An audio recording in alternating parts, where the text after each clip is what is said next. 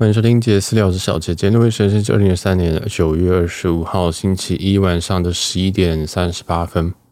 那这集我们来聊一下我用 iPhone 十五 Pro 的一周心得，还有一些十四 Pro 的一些心得哦。那这集呃，一样，因为我今天声音不太好，所以有可能会有点卡。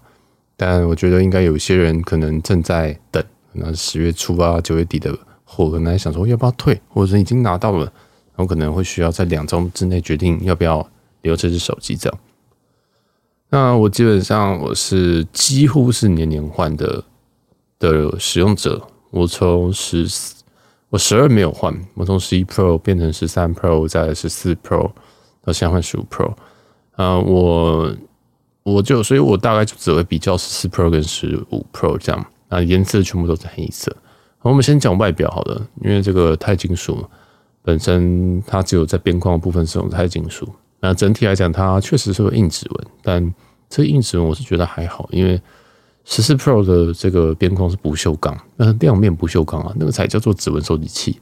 好，那第一个是我觉得指纹收集器其实，在 Apple 里面有一个很明显的例子是 MacBook Air，MacBook Air 里面。哎，最新版的 MacBook Air 它有个蓝色，对不对？那蓝色很漂亮，但是那个蓝色是所有颜色里面哦，那个 MacBook Air 唯一一个颜色会残留指纹的。所以那个时候，其实我就知道说，在苹果某些颜色上面的吸指纹能力是很可怕的。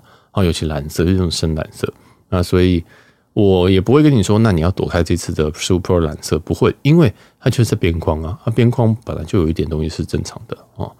那这个是这个东西。那如果你就问我说 MacBook Air，你就推荐买蓝色，我是绝对不建议，因为那真的很可怕。呃，大部分我们像我买黑色的太空灰，啊，那可能只有那个那个苹果那个苹果 logo 啊，是不是镜面的嘛？那可能会有指纹，其他部分都不会有哦。那手机的话，像素 Pro，我觉得蓝色是没什么问题，但实际上蓝色我也觉得还可以的哈。嗯，可能大家还是比会比较喜欢钛色，那钛色本身。有些人就在那边消遣，说什么铝门窗颜色，但是，嗯、呃，钛色跟铝色其实本来就有点类似啊，那所以我是觉得这没什么差。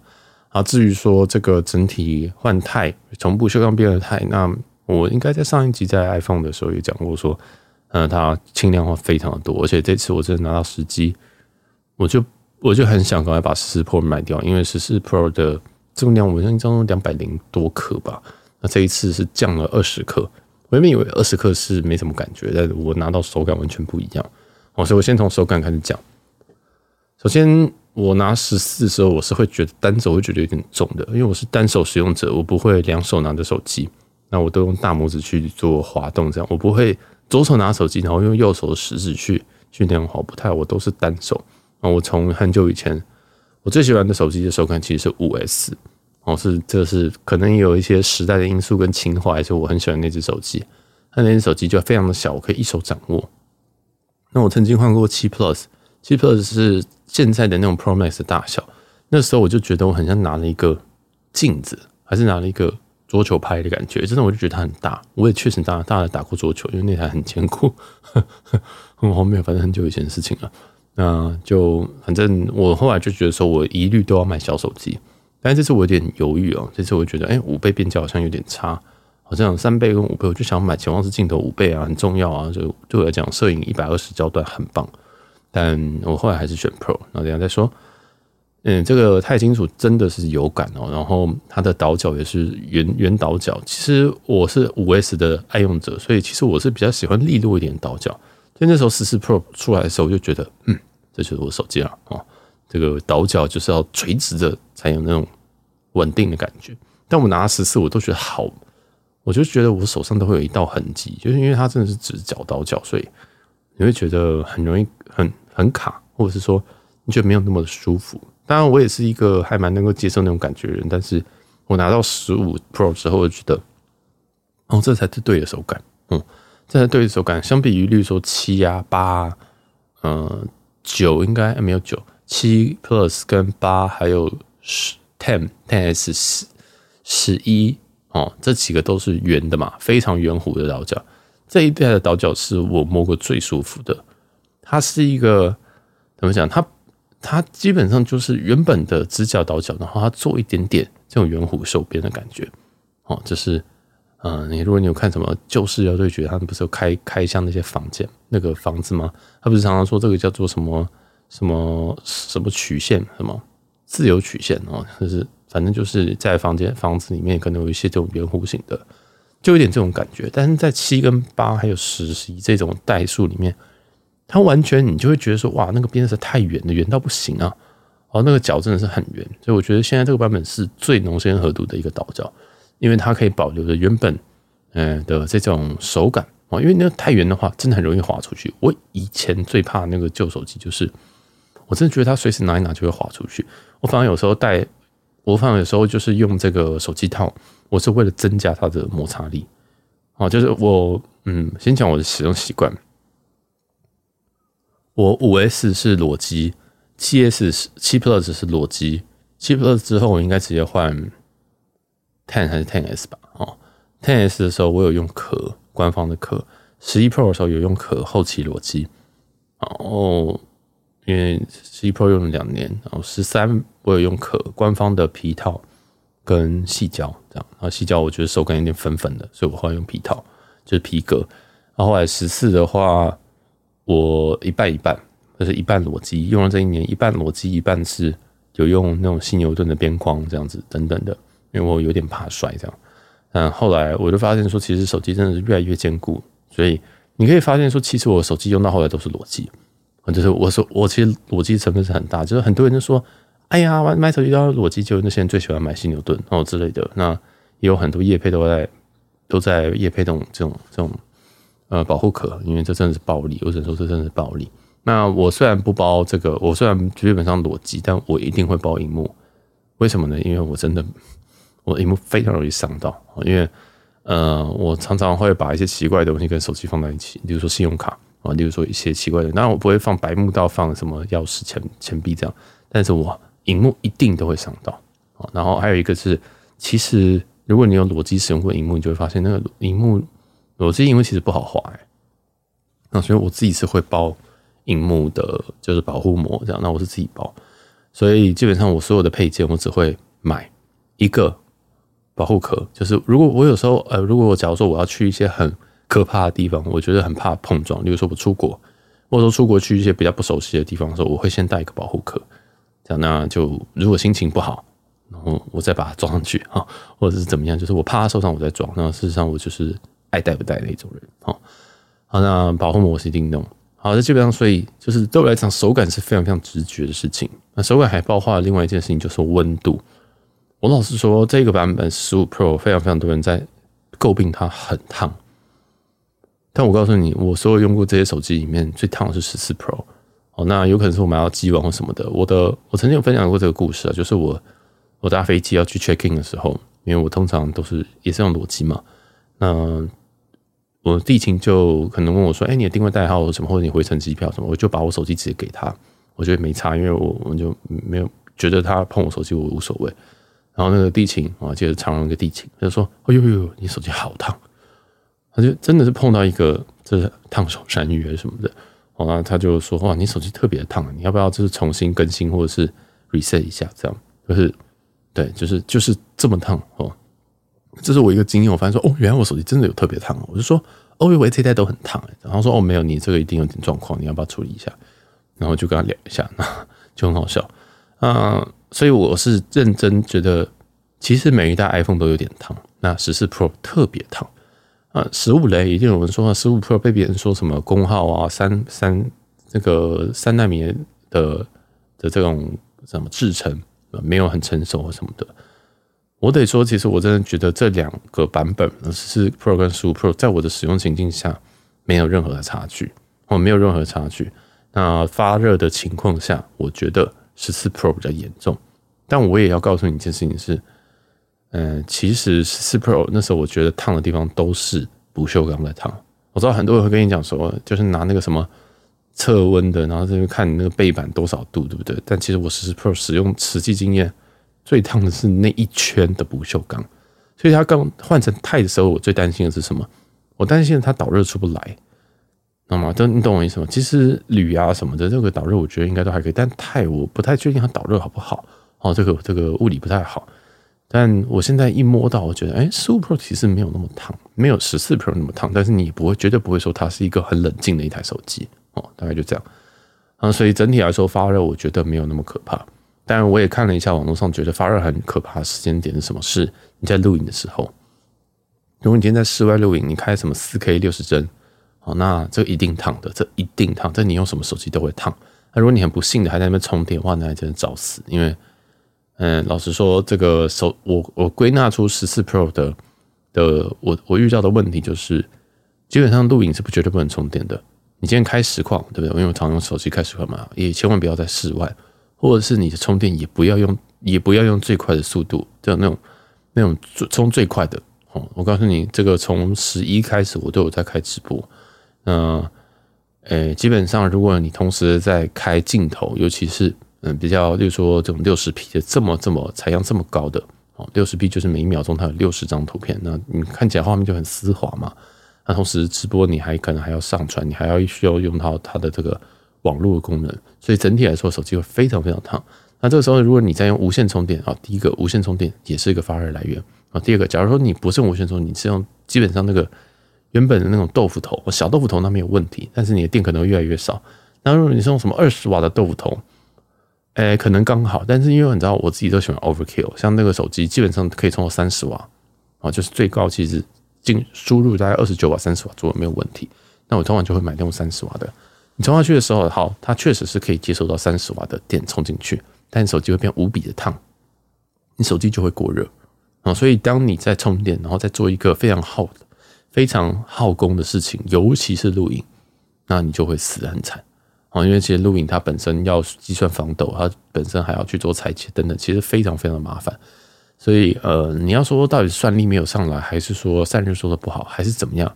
我也不知道，因为我没有用过太多其他手机哦，我就一路是 iPhone 这样上来的。但我只能跟你说，这件事情从 iPhone 十一甚至 iPhone 七一直都有这件事情。那在我觉得 iPhone 十，我觉我是觉得 iPhone 大概十三的时候要好一点点，但是呃，整体来说哦，还是偏非常容易过热哦。就是例如说你一百二十帧的那种荧幕嘛，不是荧幕不是显示更新率不是现在那个 promotion 什么的吗？对，但是那个你一开你也很容易过热哦。所以基本上掌握一些原则，就是如果你今天在看一个很高清的影片。那尽量充电，可能就暂时不要充，哦，这是为了你电池好，因为你会发热。啊，再就是说，如果哦你真的还要看的，非看不可的话，你可以选用一些比较充电比较缓慢的来源，比如说一个不怎么样的行动电源，哦，然后切切记不要用无线充电，无线充电真的是电池杀手，我只能这么说，因为我们我跟我爸就是我们都同时买十四 Pro，然后我现在十四 Pro 的电池健康度是八十九。啊，它的健康电池健康度是九十九，没有这么没有夸张，九十九超级可怕。就是我们唯一的差距就是，呃，我用我充电的习惯比较暴力，然后我就是直接爆充，那还会用无线充电，因为我就睡觉的时候我就把它放在旁边无线充电盘上面充电，这样。但我发现说这样真的很危险。然后我我爸妈都是那种慢充型的，就是可能他们一颗电豆腐都是十五瓦这种，最多十瓦啊。所以嗯，老实说，当然官方会。没有把电池的充电速度拉往上拉，我现在理解它原因了，就是发热处理不掉，跟你的电池是电池的效寿命吧，也拉不上去。你想想看，如果一颗电池，我只是用无线充电，我还是用官方的无线充电哦。我们官方的这个 MagSafe 的无线充电，结果我一年降到八十九。那你想想看，如果今天有一个人再暴力一点，或者是说好，今天再给更大电压进去。哎，瓦特啊，瓦特算电压吗？不是，嗯，电压是伏特啊，随便。就电更多的这个电力进去，那是不是它更容易坏掉？那它如果第一年保护，它是不是要付出更多东西？所以它宁愿直接限你电流，然后宁愿就是被其他阵营嘲讽说，哇，那个电你那个电量都没办法什么快充啊什么的，哦，所以他就把这个电压目前锁在三十瓦左右。这也是完全可以可以从前后推导出来的，所以总之。我觉得目前所有的三 C 都还是卡在电池这个部分。那 iPhone 在要装很多很多有的没有的东西以外，它电池已经扩张到一个境界了。而已经呃，现在其实电池不是什么长条形，是 L 型的哦，如果你有看这个十五 Pro 的开箱，你就知道十四应该也是，但是十四的电池比十五小，但是续航力基本上是差不多大同小异。我都讲 Pro，我都讲 Pro。那 Pro Max 我不太熟，因为我自己没有用 Pro Max 啊，所以这边应该是不会比较 Pro Max 的部分。好，那讲回手感，手感因为少了二十克，那圆倒角，所以我觉得异常的舒服。然后温度也是从我觉得十四 Pro 超级烫变成现在是温温的啊。因为我目前还没有在野外去做长时间的拍摄啊，所以我现在没办法给一个很完整的使用情境。但是以我的使用情境，我都觉得现在手机不烫啊，哈哈，那不烫啊。那我可能会看 YouTube，我可能会看 Netflix，我可能会 Apple TV，或者是就画画。花花 Instagram，花花什么东西的，这样就这样而已。我是非常轻度的使用者，那我还会拍照，of course。但是，嗯，其实十四 Pro 在拍照的时候也那个温度也是很快的会上升哦，嗯，所以这两支我觉得在这个方面都是都是真的拍照真的很耗电哦，真的很耗电。嗯，我是很不建议，如果你今天要长时间拍照，比如说你动辄你要拍三十分钟以上的，我觉得你买一台 GoPro 吧，哦，大概是这种感觉，因为。嗯，如果你像我一样是只是拍一些小小的东西，什么一分钟这种，然后最后剪 reel 是不是发发动态，这种没有问题。但长时间的这真的太吃电量，而且，嗯，真的是很可怕哦，真的是很可怕，真的烫到你会拿不动。呃，十四 Pro 的时候，我是完全不敢拿着手机拍录太久，尤其是在室外的时候，哇，那个真的是，那个那个已经不叫烫手山芋，那是你完全拿不起来哦，你会想要用用指尖拿着手机的侧边这样子，要不然真的是会。感觉会烧焦哈，那我也是不太建议就长时间在这么热的情况下使用这样。那讲到录影的话，其实我对于 iPhone 的录影是非常满意。它缺点就是它过度的裁切，因为我一路都用四 K 六十帧去去去去录影啊，这个整本身录影的品质，我只能说，我觉得这个 iPhone 对于影片的调教，真的真的是比相片调教用心的多。那就如果我们今天是用这个 GoPro 啊，或者是甚至用单眼拍。我都觉得未必能够拍到像 iPhone 这么、那么、这么、这么丝滑、这么漂亮的画面啊，就是它可用性非常非常的高。我觉得录完可能已经有八十五分了，除非你需要做一些单眼的一些景深啊，或者是什么，就是比如说你在照一个人的时候，它背景要糊化，你要糊化很漂亮，当然它还是必须要借用这种呃单眼的一些基本的物理原则，或者这种光学光学原则，你才能做到这种事情。但是手机呢，如果你没有太特别在乎那种。背景虚化等等的，那应该是没什么问题哦。而且我是觉得非常非常好用啊，因为它的防抖真的强到不行啊。但它牺牲的是非常非常多的画面，就是裁切的画面。因为防抖本身它其实是算出来的，它在手机里面没办法帮你做太多的防抖，所以它它基本上都是后置，然后它去算出哦，你这边往左边抖了一下，然后它就帮你平衡回去或什么的。然后反正反正这个被这个细节非常非常的麻烦。那总之。相机或是录影的时候，其实不只是说你看到东西在录，除了它还要显示给你以外，它还必须要计算这些防抖啊。所以，于是说，如果你今天四 K 六十，那你要你要拍一个三十分钟，那一定会过热。那你不如就先降，你可以降四 K 三十，或者是一零八零，然后六十之类的，你就先降一个数值，看你比较在乎哪一个啊。那这个是我自己给的建议啊。那我知道很多的测评的这种 YouTuber 或什么都会跟你讲说，哦，这个。这个好像为什么不下放那种四 K 一百二十？其实你要听到这边，你就知道卖的不是什么，就是散热根本处理不了啊！你说这个 CPU 的功耗根本没有问题，这 CPU 功耗就是全世界最强的、最强的这个这个晶片啊！那为什么还上不去？其实这个所有的，不知道大家有没有在自主着机？其实着机那种单核功耗、多核功耗都是写好看而已。你要看它平平时它如果。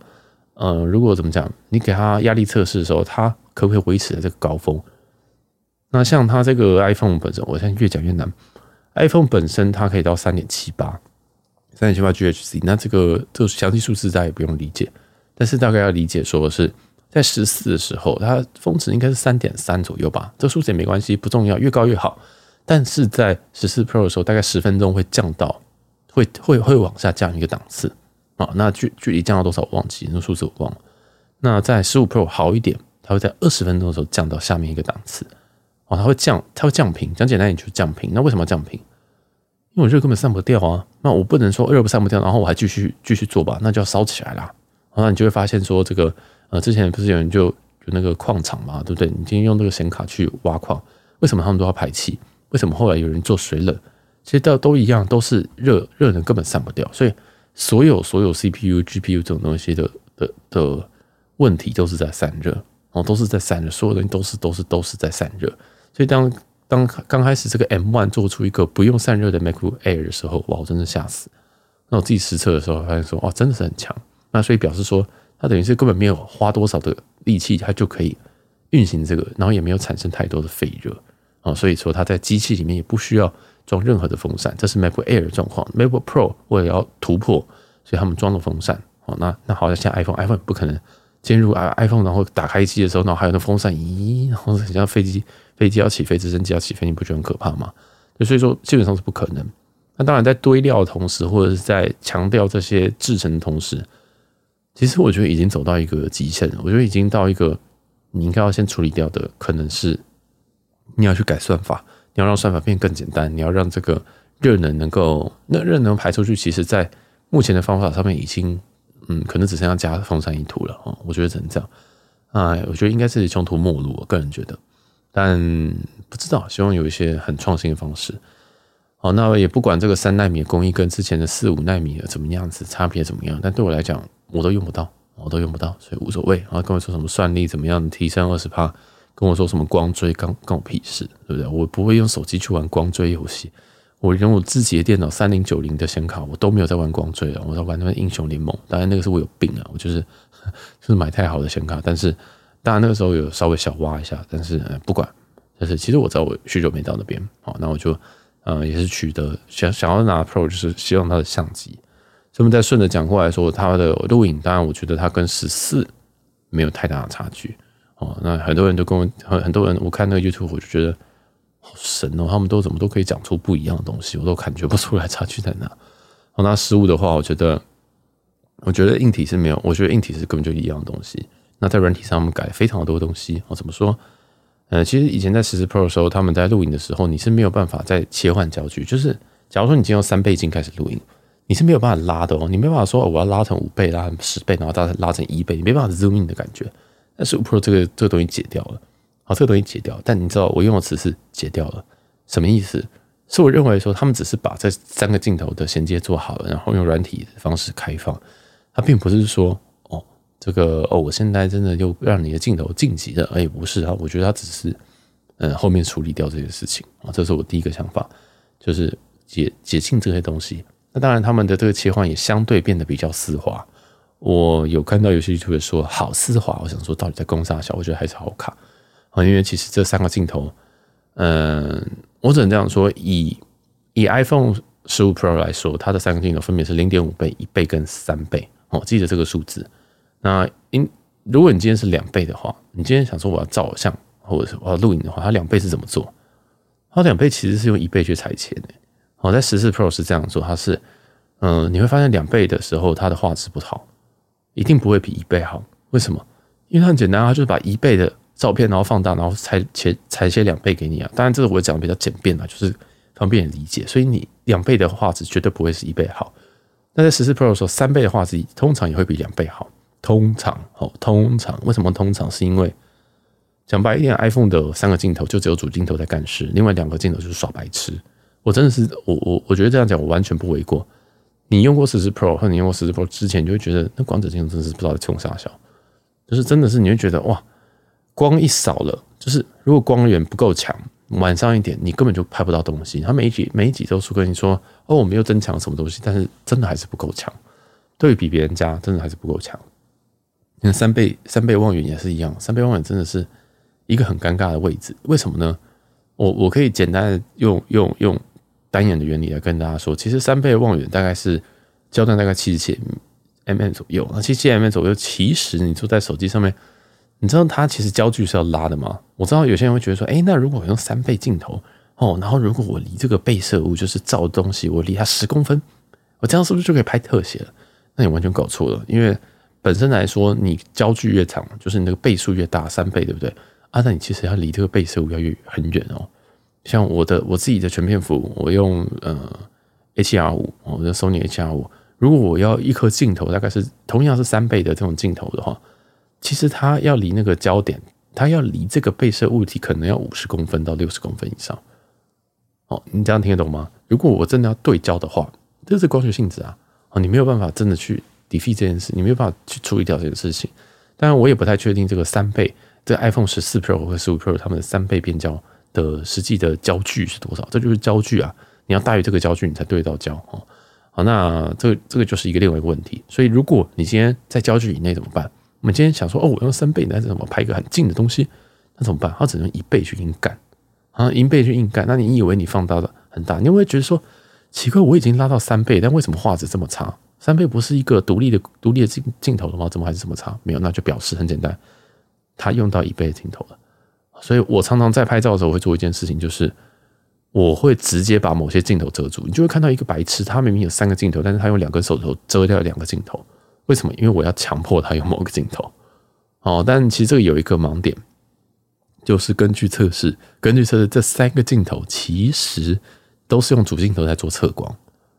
哇，这个很这个很玄哦，就是有人去测过十五 Pro，你今天你要你就用三倍的镜头去去照相，对不对？你理论上你遮掉两个镜头，你就觉得说好，我强迫你用三倍了，哈哈。但是它的测光会会必须要从主镜头，我就是一倍那个镜头去做测光，所以我才跟你讲说，这个其实 iPhone 就是一个主镜头跟两个就是快乐好伙伴，但是都没什么屁用，因为画质不够，焦距也不好，然后你要拍近的，有没有拍过那种证件照啊，或者是你要拍什么护照的时候，你每次都觉得对不到焦，或者是，我觉得每次要对焦的时候，我都要用两倍去拍，那两倍的好糊哦，那我一倍的时候又会有阴影，就是光打下来以后又一个。阴影挡住，三倍的话又觉得要拿好远好累哦，就是手可能距离不够，就完全可以理解我这个状态吧。所以其实讲到这边，你就会发现说，其实一个实用的两倍，其实是焦段大概会是五十左右哦，这五十 mm 左右是个非常非常实用的东西。好，那我就要讲来这个 Pro 跟 Pro 的差，Pro Max 的差别。然后 Pro Pro Max 的镜头是什么？是零点五倍、一倍跟五倍。好，我知道这个望远镜头，我我只能说我非常庆幸我没有买 Pro Max，原因是因为。我们刚刚讲说，它这个零点五倍跟一倍的三倍镜头，它要做两倍的时候，它是怎么造？它是怎么去处理？它是硬干，它是用一倍硬干。当然，在十五 Pro 听说他们有去做计算，他们会用两个镜头，然后去计算出一个，哎，也是一样同样画质的。哦，例如说两千四百万画素的一倍跟两千四百万画素的五倍，或者是 Pro 的三倍这样子，然后去计算出一张，呃，两千三百万呃两千四百万画素的两倍镜头。好，它是用计算，但是实实事是没有哦，实事就是硬干，然后就真的就是好，那你就只会获得一个两千四百万的一倍，或者是两倍的话，可能就是一千两百万，所以你会明显感受到它的画质下降。那如果你今天光源又不够的话，哇，那个真的就是油画哦。所以十五 Pro 这个修修改的比较好一点，但是我觉得还是差强人意，我觉得算的不够好。那好，今天在十五 Pro Max 这个就是更大的问题了，一倍到五倍之间有几倍啊？不对，这样问好怪。一倍到五倍，一倍的镜头是二十四 mm，五倍的镜头是一百二十 mm，中间这个差的镜头其实都是我们非常非常常用的焦段哦。哦，这个讲单元可能太复杂，你去想一下，你自己使用手机的时候，你最常用的焦段是几哪一个焦段？你最常用的是 EX 就一倍，还是二 X 还是三 X？我老实说，我最常用的是二 X。那如果你是这样的人，其实你买 Pro 就好了，你买 Pro 就好。为什么？一样。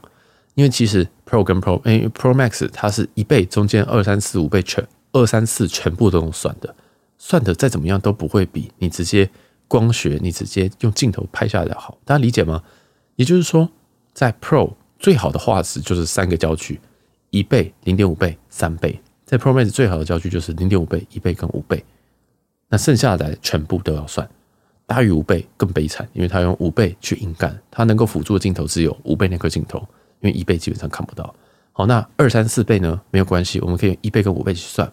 那那算完之后呢，你会发现得到一个嗯可以的东西，但是它清晰度绝对不会超过这种一倍或者是五倍这样。好，所以你你这样有没有发现说有一个有些盲点？就我们以前在用十四 Pro 的时候，你会发现，哎，为什么三倍会比两倍清楚？原因就是因为哦，它因为本身就是有一个原生三倍的镜头啊。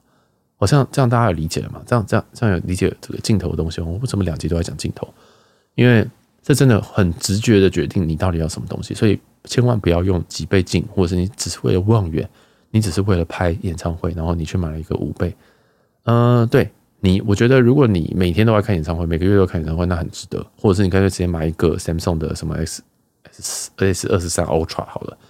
但我个人是认为，其实你牺牲的是中间这些二三二三倍是我个人觉得很喜欢的焦段。我自己是觉得拍人啊，或者是拍一些物物体啊，其实我最常，因为说我常去咖啡厅嘛，那常你知道我咖啡厅都用什么焦段？全部都是两倍哦，就是等效是五十五十 m 左右的，那我就觉得最漂亮。好，那这个就是分享一些这个相机的一些内容了哈。那其实 Pro，嗯、呃，应该说十五的数字系列跟十五 Plus，其实在这个镜头上面，甚至甚至听说还比较好哦，也是很神秘。但是我就不细讲，因为嗯、我实际上没有上手过，大家可以去看一下。所以基本上在镜头在选择手机 Pro 跟 Pro Max 方面，我个人会觉得大小是排第一，重量大小是排第一，再来才是镜头。哦，就镜镜头哦，就是第一个重量大小是包含说荧幕的大小跟你能够接受的重量，或你习惯的。因为我知道有些很多人是永远都是买 Pro Max，那像我是这个，我手也不算太小，但是也没有大到说没有大到说我会想要买 Pro Max。我觉得 Pro Max 真的是太累了，因为我喜欢放在口袋里面。我有时候放在口袋里面，那个 Pro Max 真的是觉得。别人就知道你那那里有一个 Pro Max，你知道吗？就是别人不会把它误会成别的东西，别人就说哦，那边有一台硬硬的手机这样在你口袋里面。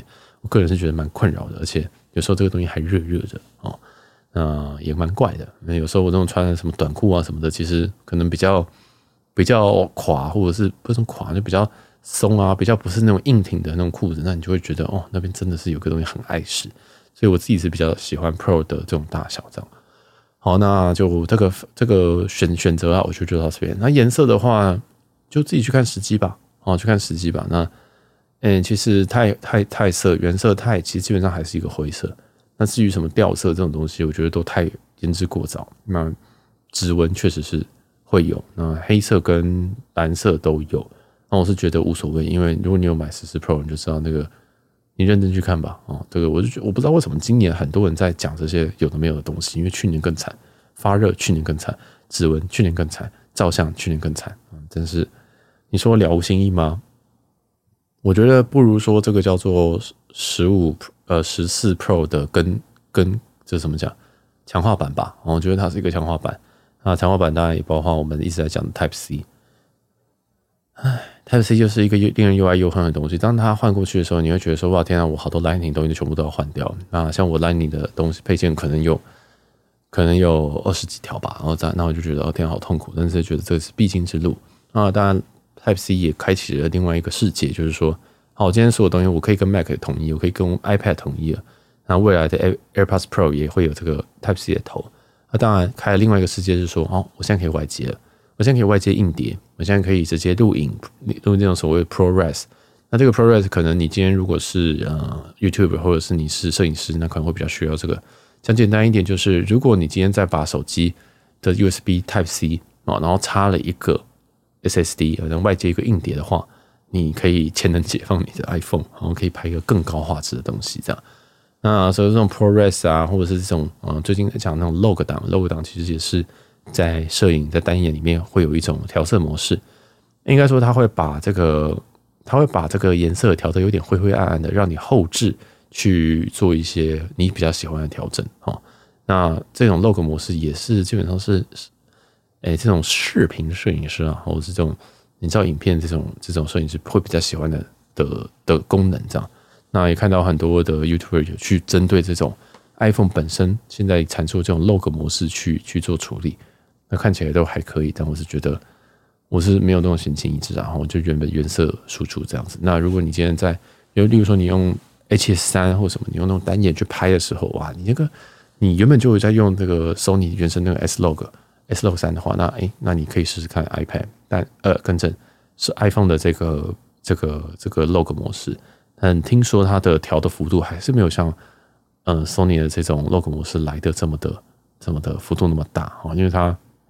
毕竟还是有限，但就也是给大家一点参考。我相信，呃，听得懂的人应该就知道我在讲什么；听不懂的人就可能也无关，因为毕竟本来 iPhone 有大概百分之七十的功能我都用不到。好，那我是知道，但是我用不到啊。但是有时候你买这种手机就是这样，我就一定是效能过剩啊。好，那接下来还有什么？想一下，电池的续航力我也讲一下好了。电池我完全没有感觉到续航力很差哦，就是我觉得十四 Pro 的续航力更差，所以我不知道啊。就是我我就觉得我好，我是人家都买了机会，还是我今天这一次手机比较好，还是怎么样？我当然第一天买的时候，我觉得诶，电力怎么消耗那么快？后来看一下后台，哦，根本就是因为它在同步照片，然后不断的同步照片，所以它当然消耗电消耗很快。那其实一般来讲，我觉得它使用并不是非常非常耗电哦，所以这个。嗯，如果你真的自己觉得手机特别烫，或是觉得耗电很严重，你就去换一支吧，就退掉吧。我觉得这个不难呐，我觉得这个不太难，那就这样吧。你觉得每年都一样，觉得自己是机王，你觉得自己那么幸运，那你就去换啊，这样就没什么好说的。好，那就是诶、我看一下还有什么要讲。相机讲了 Type C，哦，Type C 其实也可以，呃，还有一些潜能解放了，例如说你可以连键盘，你可以连一些很奇怪的东西啊。那我觉得这个是一个好的开始，嗯，刚开始总是阵痛期，那也是希望，哎，我不知道，我觉得 Type C 应该可以再开启更多可能，但我目前还没有想到哦。那其实我最近有看到一个影片，在讲说这个 iPhone 为什么现在好像应该说说智慧型手机好像已经到一个穷途末路，就是大家其实变不出花样了。那有人就认为说，其实这个生态可能又要再改变一次，就变成说，哎，嗯，可能一者可能变成折叠式手机。这样就是因为你毕竟在这么小的空间里面，你要有这么多的电量，或者是要足够的散热、要算力等等的，那你可能会需要更大的空间。更大的空间，你要创造更大的空间，很简单，第一个折叠手机，但折叠手机有一些实作上的困难，例如说，诶、应该说它其实很多家都有出了，但是会有一些问题哦，例如说的耐用度，你的这个折叠地方耐用度是如何的啊？那这是需要去克服一件事情。那另外一件事情就是说，好，今天折叠机这样出来之后，那接下来，好，那接下来我这个这个影片呢提到说，其实，在 Apple 推出这个 Vision Pro，就是连带那个穿戴式装置，它有可能是下一个节，是什么意思呢？是当初我们在用三三一零 Nokia 的时候，我们都觉得说很奇怪，怎么会有人想要用智慧型手机？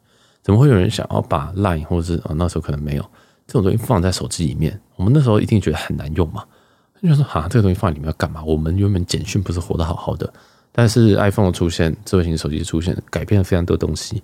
它原生的 App Store 变成，哎，我们可以装很多很多神奇形怪状的东西在里面，然后甚至开发了一整个生态链，然后 Android 等等的一起并发。那现在看起来 Vision Pro 有可能会是下一个时代的产物，什么意思呢？有看过 Vision Pro 的影片吧？基本上你就带一个头戴装置，当然我们先不说那个头戴装置有多丑，或者是你还后面还要牵一条线，感觉很像 ET 之类的。但它里面就是一个，也是一个苹果生态系哦。它里面也有这些 App 的图案，你甚至可以用手去点它，你甚至可以用手跟啊现在这个版本的 Apple Watch 一样，你就这样手这样子比那个捏奶头姿势，有没有这样？啊，这样子你就可以去做点选，甚至说你眼睛到哪边，你就选到哪个选项。其实这可能是未来的一个东西。以后我们视讯可能就是带带这个镜，带这个很像护目镜的 Vision Pro。对，你想想看，如果我们未来的世界都是长这样子呢？会不会以后我们的都是语音讯息啊？哦，说不定，或者是说，哎，它本身我们带上这个东西，我们就是可以开始工作。会不会连电脑都取代？会不会连平板都取代？就是它的这个上限，我目前还未可知。那它会不会真的取代？我们也不知道。哦，所以这个真的是一个非常非常神秘的事情。那当然，在这次的 Apple iPhone 的发表会第一第一幕，其实也在讲这件事情。哦，也在。暗示，我就是不知道是暗示还是什么，就是有讲说，嗯，其实我们现在拍的东西，未来都可以放在 Vision Pro 里面啊，所以这个有一种感觉，好像确实要有走一个时代交替。那苹果走在非常非常前面那我我不是说我要吹它，而是说，我觉得苹果做一个非常勇敢的决定啊，就是啊，现在折叠我可能直接跳过，我直接走到，我直接开创下一个 iPhone，我直接开创下一个这个时代有可能流行的东西。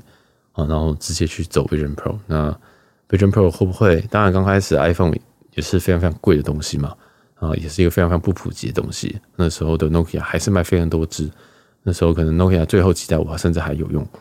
那不知道 Vision Pro 可能也是一个这样的存在，也许不是啊，就是产业毕竟还是有可能，呃，有有起有落，说不定他赌错了，那就可能被华为被谁再超过去也有可能，我不知道。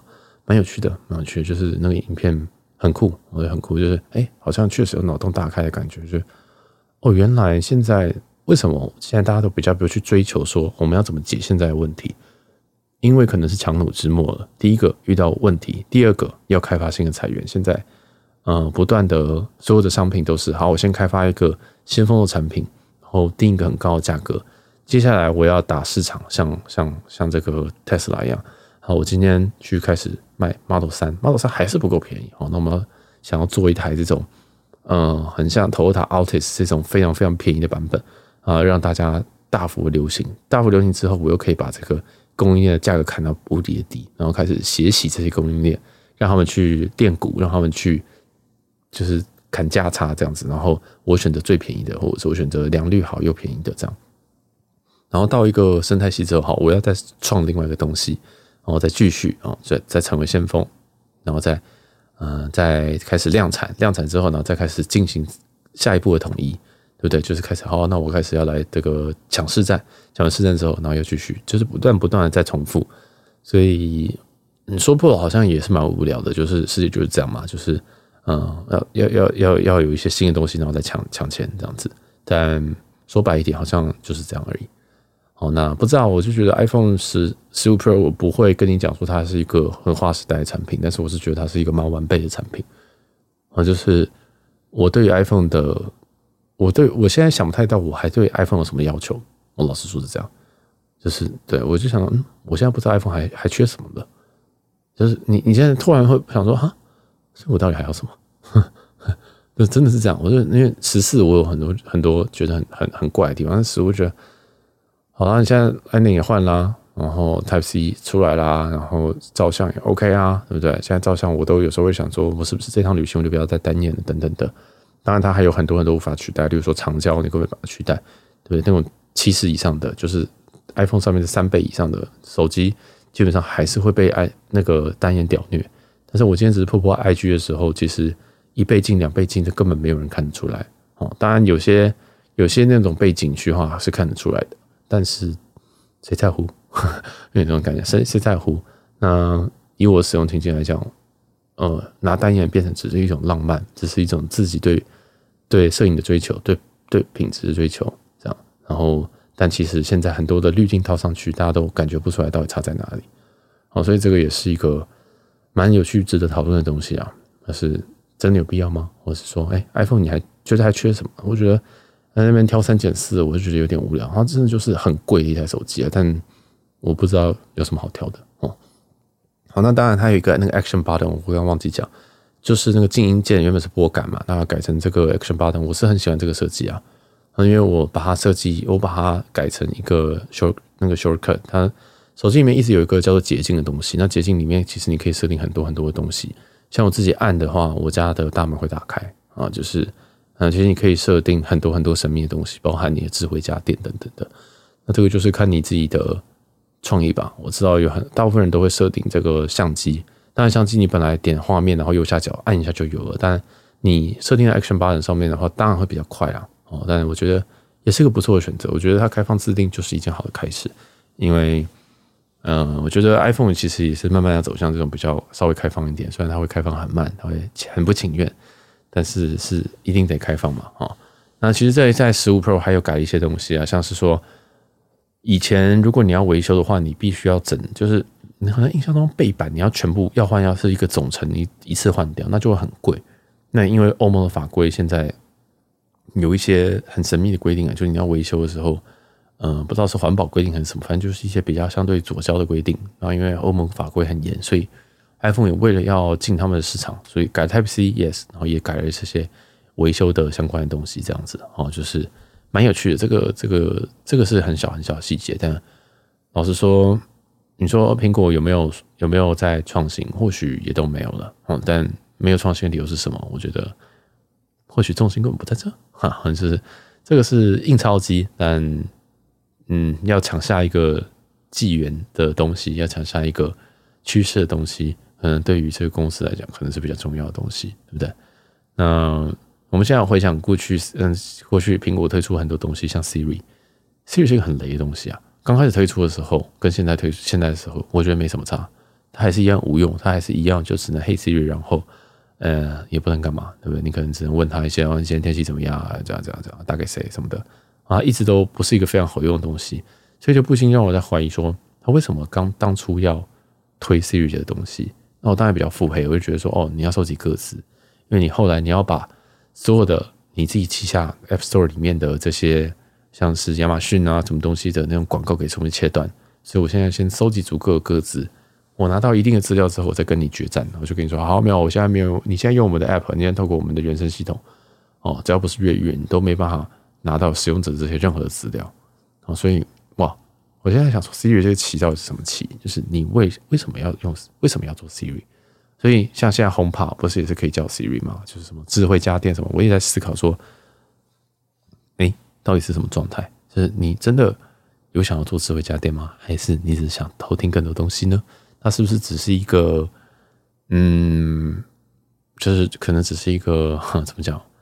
我觉得他也在窃取资料嘛。我我其实老实说，我也是这样觉得。那如果是苹果，我会不会拿着呃我窃取到的资料，然后去卖这些东西作为广告营收呢？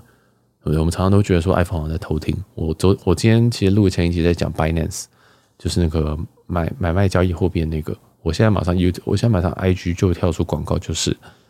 广告交易的东西，就是这种呃虚拟货币的东西。你说他有没有在偷听？我觉得是绝对有，但是能够能我我能够证明吗？哦，好像也一时没办法证明。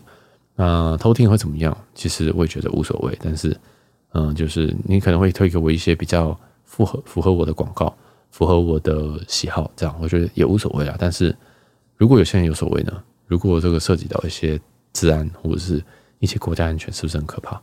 所以我不知道，我就觉得这后面可能有一大很很大很大板的棋，那我也不知道这样子的东西是不是值得去思考。这样就是说过去的东西，你其实苹果这么大的公司，它不会做一些无聊的事情，它不会发一个 Vision Pro 发个眼镜，只是为了说哦，我很有点酷这样子，我不太会。